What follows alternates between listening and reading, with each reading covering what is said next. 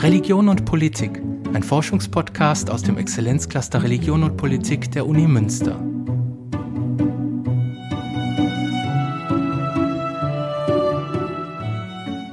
(1972) hat der Club of Rome den Bericht Grenzen des Wachstums veröffentlicht. Auch 50 Jahre danach entziehen wir uns die Lebensgrundlage mit weiter steigendem Ressourcenverbrauch.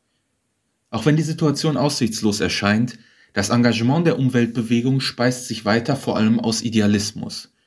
Religiöse Akteure leisten dazu einen spezifischen Beitrag. Viele von ihnen sind aufgrund tief verwurzelter Werte zum fundamentalen Umdenken bereit. Dabei ist Religion nicht automatisch grün, wie das Beispiel evangelikaler Klimaleugner zeigt. Das schildert die Politikwissenschaftlerin Doris Fuchs vom Exzellenzcluster Religion und Politik. Sie hinterfragt im Podcast auch das Konzept und die Ziele des Wirtschaftswachstums und verweist auf die Grenzen unseres Planeten. Vor 50 Jahren hat eine Gruppe von Wissenschaftlern in den USA ein Buch veröffentlicht, das sie The Limits to Growth, die Grenzen des Wachstums genannt haben. Und die zentrale Aussage des Buches war, dass wir uns als Menschheit die Lebensgrundlagen entziehen, wenn wir so weitermachen, wie wir zu der Zeit gelebt haben und uns entwickelten. Vor allem betraf das zwei Dynamiken. Das betraf zum einen die Dynamik des, des Bevölkerungswachstums und zum anderen aber auch den Verbrauch an natürlichen Ressourcen durch den Einzelnen und die damit verbundene Umweltzerstörung. Und hinsichtlich dieser Trends kam die Wissenschaftlerin zu dem Ergebnis, dass es kein grenzenloses Wachstum geben darf, weil wir sonst uns eben unsere Lebens eigene Lebensgrundlage zerstören. Diese Aussage des Buches hätte zu einem großen Umdenken in Politik und Gesellschaft führen können. Ähm, allerdings wurde sie dann sehr schnell als falsch abgeschrieben oder zumindest so interpretiert, dass man gerade nichts ändern musste. Kritik gab es vor allem in methodischer Hinsicht. Hier wurde zum Beispiel darauf verwiesen, dass die Autorinnen und Autorinnen des Buchs Preismechanismen nicht genug berücksichtigt hätten. Da wurde gesagt, dass wenn natürliche Ressourcen weniger werden, sie ja auch teurer werden. Und wenn sie teurer werden, werden wir weniger davon verbrauchen. Diese Kritik wiederum hat aber nicht berücksichtigt, dass wir als insbesondere die, die mächtigeren Gesellschaften im globalen Norden bzw. ihre Investoren sehr gut in der Lage sind, Preise künstlich niedrig zu halten, indem man eben die Natur ausbeutet oder auch die, die Bevölkerung im globalen Süden. Und wie gesagt, gleichzeitig wurden die Aussagen des Buches auch so interpretiert, dass man eben nichts ändern musste. So wies der globale Norden darauf hin, dass Bevölkerungswachstum das Problem sei und deswegen vor allem im globalen Süden sich was ändern müsste. Und der globale Süden wies wiederum darauf hin, dass der Pro-Kopf-Ressourcenverbrauch, die Verschwendung im globalen Norden ähm, hauptsächlich das Problem sei und sich eben hauptsächlich im globalen Norden was ändern müsste. Das fatale Resultat dieser Entwicklung war, dass kein Umdenken stattgefunden hat. Alles ging weiter wie bisher. Und das ist fatal, denn die großen Grundzüge der Aussagen, die stimmten ja. Ähm, wie wir heute beim, beim Klimawandel und auch durch das massenhafte Aussterben von Tier- und Pflanzenarten sehen, wir entziehen uns als Menschen die Grundlagen für ein gutes Leben auf diesem Planeten. Und wir haben das in den vergangenen 50 Jahren, seit der Veröffentlichung dieses Buches, immer schneller und in immer größerem Ausmaß getan. Aber was hat das alles jetzt mit Religion zu tun? Darauf möchte ich eine zweiteilige Antwort geben.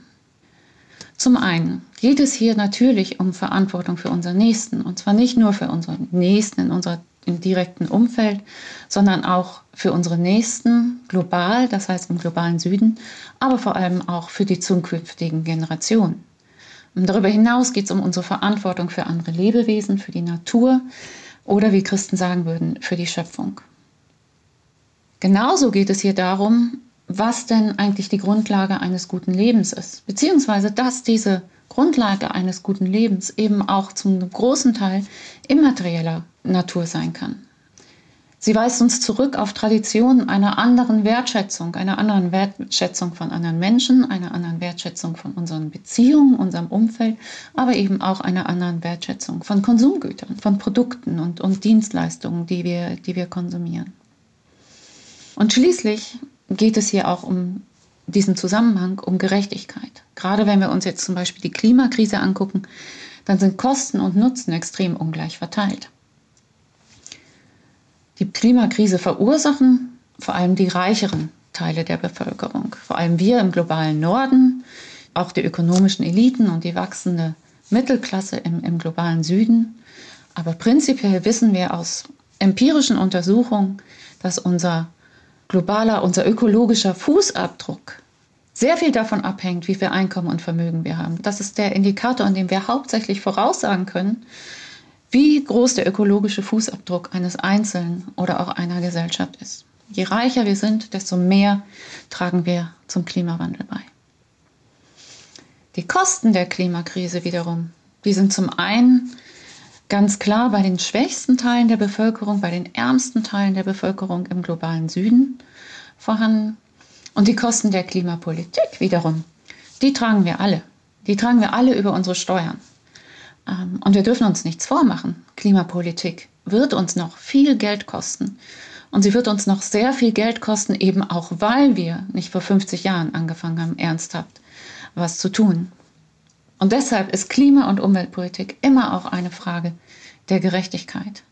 Und da müssen wir uns immer genau anschauen, wem nützt denn das Klima ungerechte Handeln und wer trägt die Kosten und wer kann die Kosten tragen, beziehungsweise wie können wir sicherstellen, dass sie eben nicht ungerecht verteilt werden und gerade bei den schwächsten Teilen der Bevölkerung landen.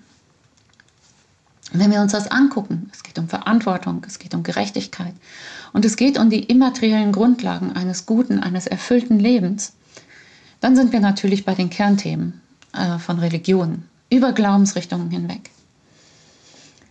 Und deshalb überrascht es dann wahrscheinlich auch nicht, dass wir religiöse, glaubensbasierte Organisationen unterschiedlicher Glaubensrichtungen in der Klimapolitik, in der Nachhaltigkeitspolitik wiederfinden. Diese Akteure, diese Organisationen sind auf europäischer und auf internationaler Ebene in der Klima- und Nachhaltigkeitspolitik aktiv. Und natürlich sind das gleichzeitig auch Diskussionen inzwischen, die wir auch auf lokaler Ebene in unseren Gemeinden führen. Ganz sichtbar ein Beitrag eines religiösen Akteurs, wie wir sagen würden, natürlich die Enzyklika Laudato Si des Papstes von 2015. Aber über solche sehr sichtbaren Beiträge zur internationalen Debatte und Politik hinaus gibt es vielfältige, eben gerade auch religionsübergreifende Zusammenarbeit in diesem Zusammenhang. Und das ist sehr interessant und das sollten wir auf jeden Fall weiter beobachten. In diesem Zusammenhang ist gleichzeitig ein kleiner Disclaimer natürlich notwendig. Ich würde in keiner Weise behaupten, dass Religion immer grün ist. Und nicht alle Gläubigen engagieren sich in der Klimapolitik. Im Gegenteil, wir wissen aus den USA, dass es gerade auch die Evangelikalen sind, die oft Klimaskeptiker oder Klimaleugner sind. In Lateinamerika gibt es die Prosperity Religion, ähm, die insbesondere materiellen Wohlstand als Zeichen des Wohlgefallens Gottes interpretiert. Das kennen wir schon von Max Weber und der Protestant Ethic. Ähm, und natürlich sind auch Fragen von Familienplanung und Bevölkerungswachstum immer wieder problematisch im Zusammenhang mit unterschiedlichen äh, Religionen und Glaubensrichtungen. Aber trotz dieser eben auch gegenläufigen Ideen sehen wir ein zunehmendes Maß an nachhaltigkeitsorientierten Denken und Handeln über Religionen hinweg. Und das auf allen Ebenen politischen Handelns, von der lokalen bis zur internationalen Ebene. Und deswegen haben die Grenzen des Wachstums eben auch etwas mit Religion zu tun. In meinem zweiten Punkt möchte ich das Thema ganz anders angehen. Hier möchte ich dabei anfangen, dass die Klimabewegung oft von Kritikern als Religion tituliert wird. In diesem Zusammenhang ist der Begriff der Religion abwertend gemeint. Der Klimabewegung bzw. den Leuten, die sich in ihr engagieren, wird dabei Rationalität abgesprochen. Ähm, deswegen möchte ich diesen Begriff jetzt der Religion in diesem Zusammenhang nicht weiter verwenden, sondern lieber über Ideologie sprechen. Und dabei möchte ich dann aber darauf hinweisen, wo denn Ideologie quasi als bedingungslose Ausrichtung auf ein übergeordnetes Ziel heute eigentlich gefunden werden kann. Und das ist beim Thema des Wirtschaftswachstums. Wir können heute im politischen und im öffentlichen Diskurs über ganz viele Notwendigkeiten und Strategien in der Klima- und Umweltpolitik reden, über viel mehr noch als vor ein paar Jahrzehnten. Aber ökologische Grenzen des Wachstums, sind im politischen, im wirtschaftlichen und zum Teil auch im wissenschaftlichen Mainstream nach wie vor ein Tabuthema.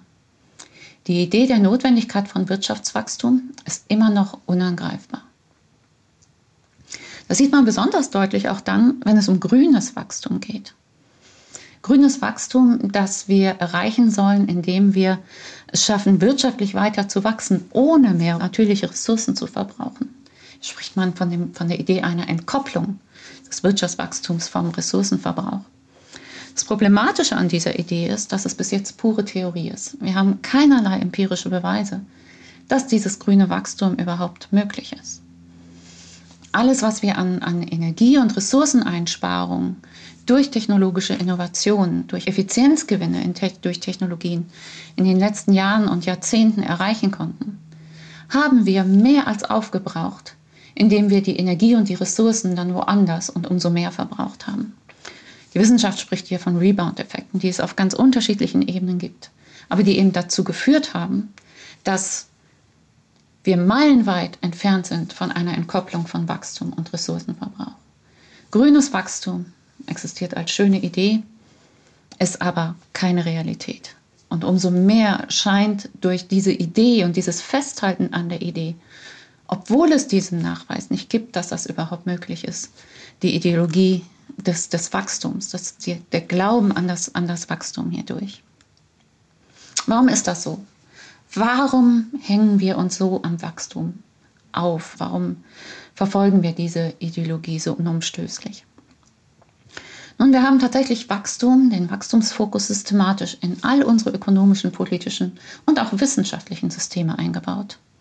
Im Wirtschaftssystem wissen wir das per se. Eine kapitalistische Wirtschaft ist auf Wachstum, auf Akkumulation ausgerichtet.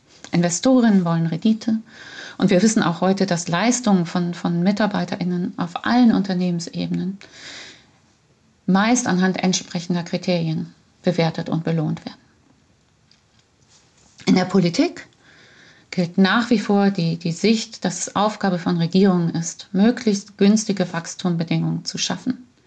Ähm, und das ist nicht nur eine Ansicht besonders wirtschaftsfreundlicher Parteien, sondern wir sehen diese traditionelle Sichtweise sogar bei besonders sozialpolitisch engagierten Parteien. Ähm, und das kommt daher, dass denen sehr wohl bewusst ist, wie schwierig eine Umverteilung von Vermögen, von Einkommen politisch durchzusetzen ist. Und deswegen haben sie in den vergangenen Jahrzehnten auf Wirtschaftswachstum gesetzt, äh, um auch die ärmeren Teile der Bevölkerung besser stellen zu können. Aber was, wenn das nicht mehr geht? Was, wenn wir uns kein Wirtschaftswachstum mehr leisten können? Und neben Wirtschaft und Politik haben wir diesen Wachstumsfokus eben auch in ganze Wissenschaftszweige integriert. Unter anderem auch in Teile der politischen Ökonomie, aus der ich komme. Ganze Wissenschaftszweige beschäftigen sich damit, wie mehr Wachstum erreicht werden kann. Und sie bilden die nächsten Generationen entsprechend aus und sie beraten die Politik in dieser Hinsicht. Denken wir an den Rat der Wirtschaftsweisen. Und in allen drei Bereichen, Politik, Wirtschaft und ehrlich gesagt auch gerade in der Wissenschaft, haben wir über Jahrzehnte, wenn nicht Jahrhundert, entsprechende Wissensbestände gebildet und ausgebaut. Und diese tradierten Wissensbestände geben wir nach wie vor Generation für Generation weiter. Wissensbestände, die darauf ausgerichtet sind, wie können wir zu mehr Wirtschaftswachstum kommen.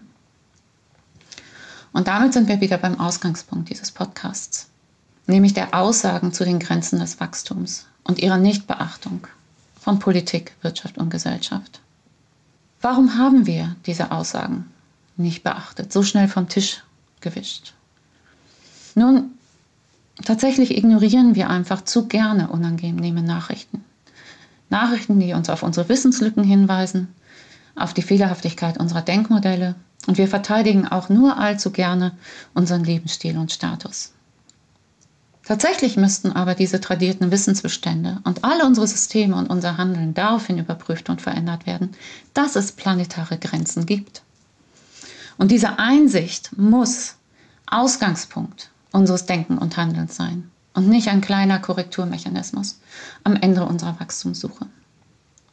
Wir müssen heute unsere Gesellschaft, einschließlich unserer Wirtschaft, so organisieren, dass ein gutes Leben für alle, für alle, die heute und für alle, die morgen leben, innerhalb der planetaren Grenzen möglich ist. Und dabei können uns wiederum traditionelle, insbesondere auch religiöse Wertvorstellungen durchaus helfen.